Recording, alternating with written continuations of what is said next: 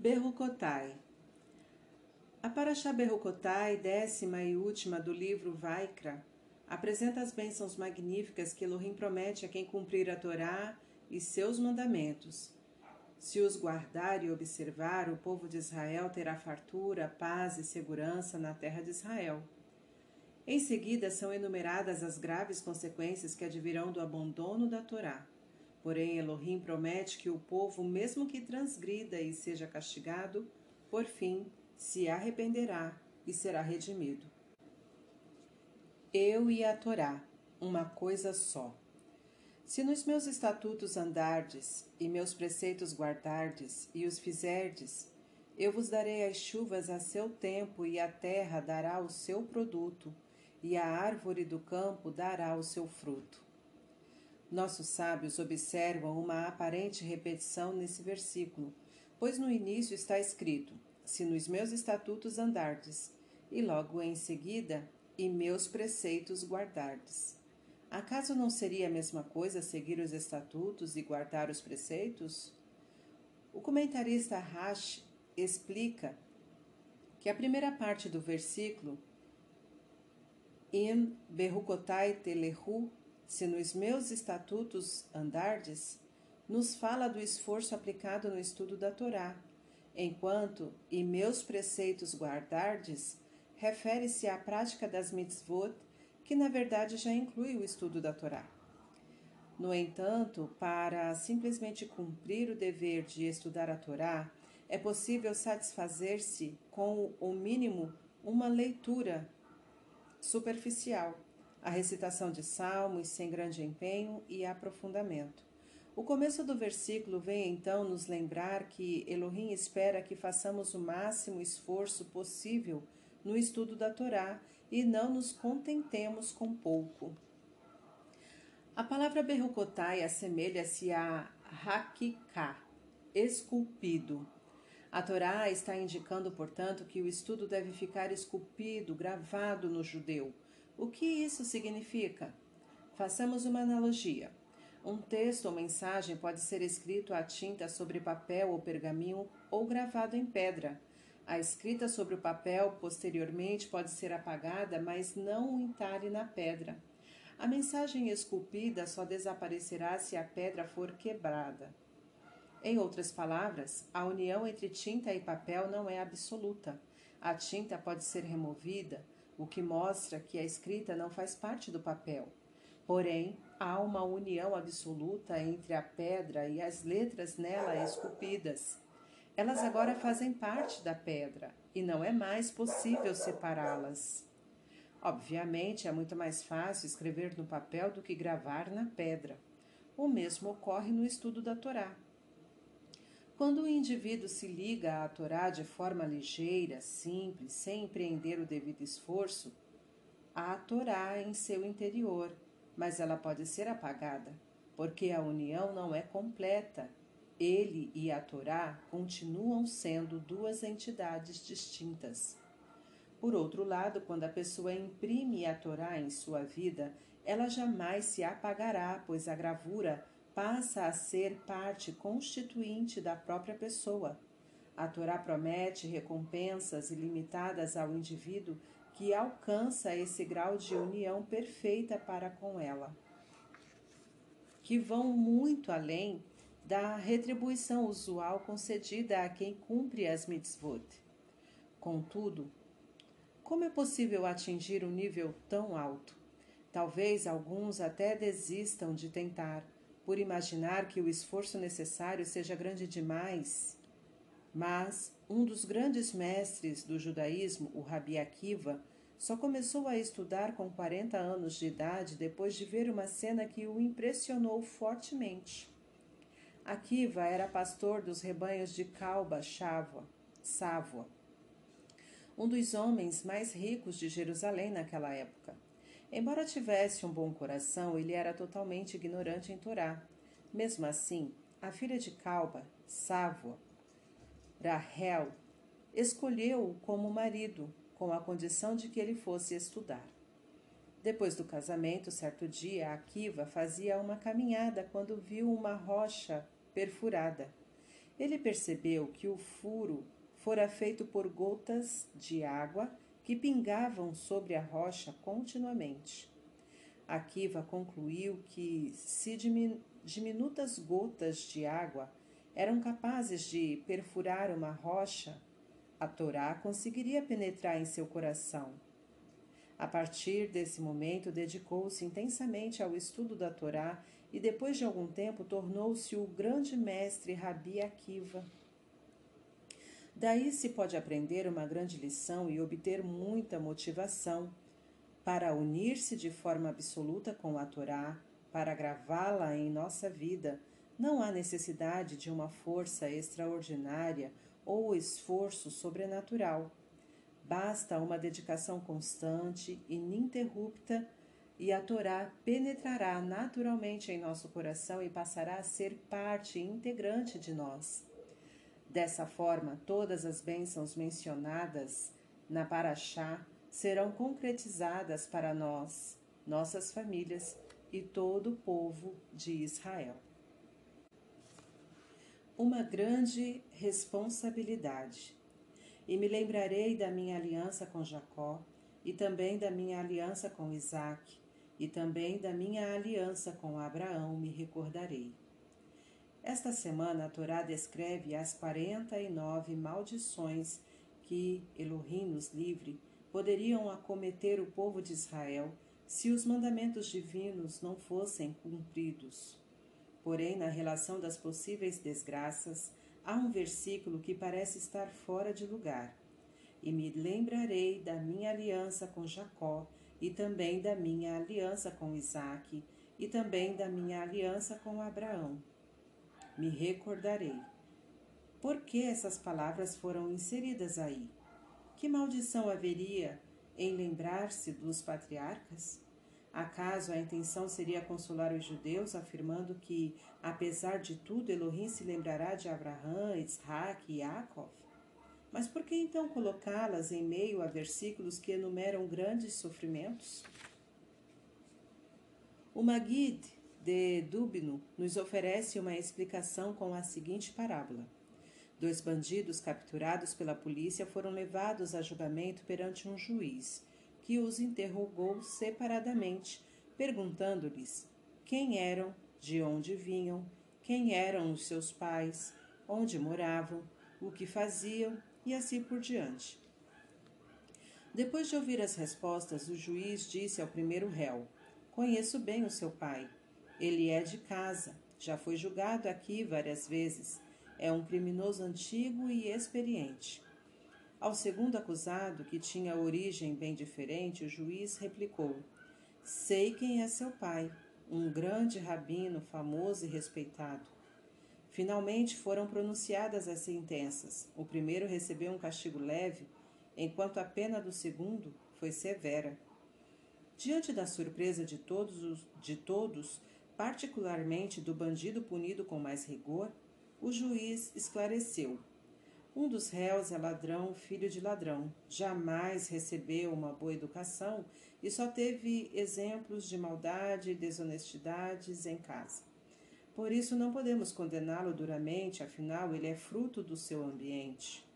O segundo, no entanto, foi criado entre pessoas íntegras e bondosas.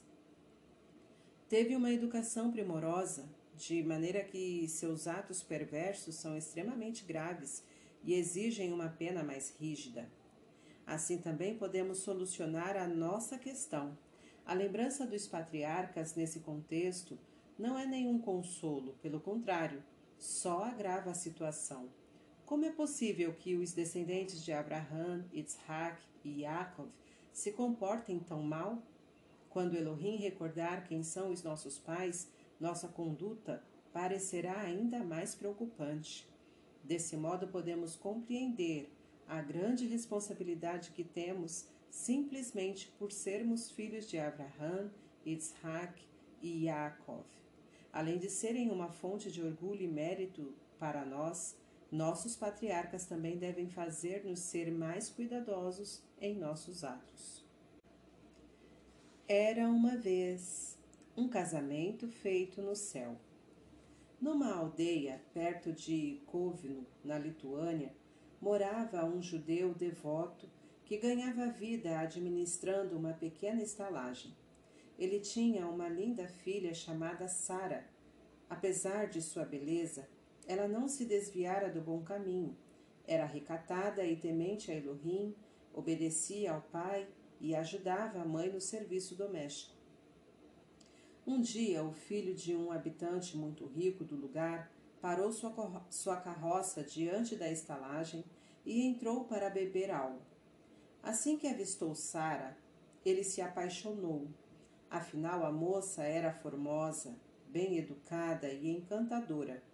O rapaz chamou-a repetidas vezes para servi-lo, e à medida que bebia, sua paixão crescia. Já bastante embriagado, ele perguntou a Sara: Quer casar comigo? Inicialmente, Sara ignorou o pedido, porém, vendo que ele falava seriamente, disse-lhe com muito respeito que era judia e jamais se casaria com um não-judeu. Contudo, o jovem não desanimou e afirmou que voltaria para desposá-la. Chegando em casa, o rapaz anunciou que decidira casar-se com a filha do judeu que geria a estalagem. Seu pai, um homem idoso, sem acreditar no que ouvia, tentou dissuadir o filho da ideia, mas sem sucesso. Assim, depois de alguma insistência, o senhor idoso, que sempre mimara o filho, dando-lhe tudo o que desejava, cedeu novamente à sua vontade, porém impôs uma condição a moça teria de converter-se. O jovem voltou à estalagem e comunicou à noiva a boa nova. Seu pai concordara com o casamento, contudo, primeiramente, um pequeno detalhe precisaria ser resolvido.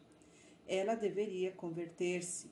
Depois viveria com todo o conforto, cercada de luxo e opulência. Sara, muito assustada, explicou ao rapaz que nunca se casaria com ele, independentemente do que lhe oferecesse, e saiu correndo do recinto. Mas nada disse ao pai, com a esperança de que se tratasse de um problema passageiro.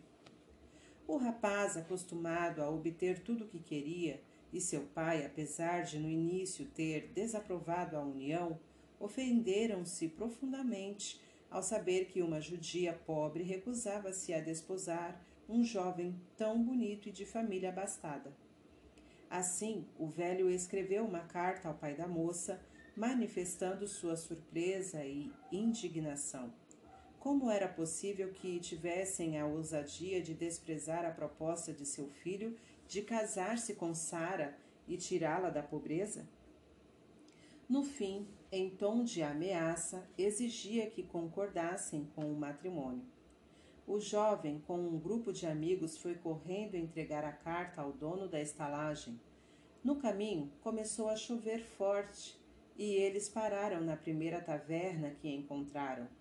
Puseram-se a beber, brindando a saúde do moço apaixonado. Aproveite para beber agora, aconselharam os amigos. Após o casamento, você vai ter de ser bem comportado. E caíram na, na gargalhada. Um senhor idoso estava sentado numa mesa próxima, lendo um livro. Era o rabino Yosef, professor dos dois filhos do estalajadeiro.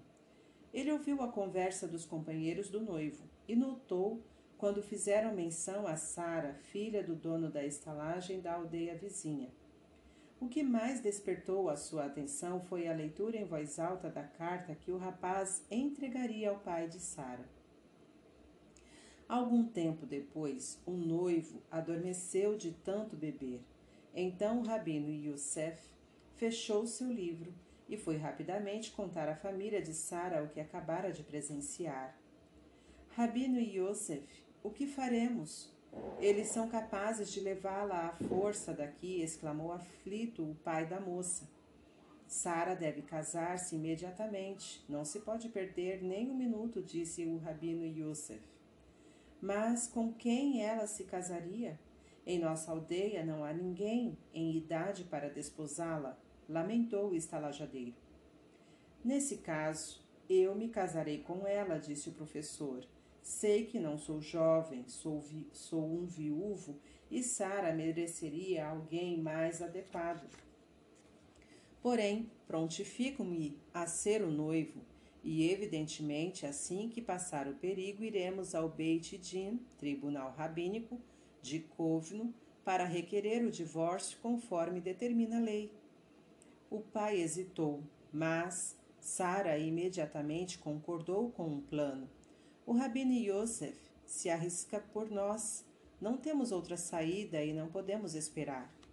Naquela mesma noite, reuniram-se dez judeus para formar o Minyan, e assim se celebrou a cerimônia de casamento mais rápida e esquisita da história da aldeia. Um professor de barba branca com a bela Sara, filha do estalajadeiro. Nesse interim, a carruagem do jovem estacionou diante da estalagem. Ele e os amigos entraram e, perplexos, perceberam que estavam assistindo à celebração de um matrimônio. Sejam muito bem-vindos, disse o pai da noiva aos rapazes que acabavam de chegar, convidando-os a brindar a saúde dos recém-casados. O jovem apaixonado estava atordoado ele se atrasara e agora Sara era uma mulher casada. Decepcionado, ele se foi com os companheiros.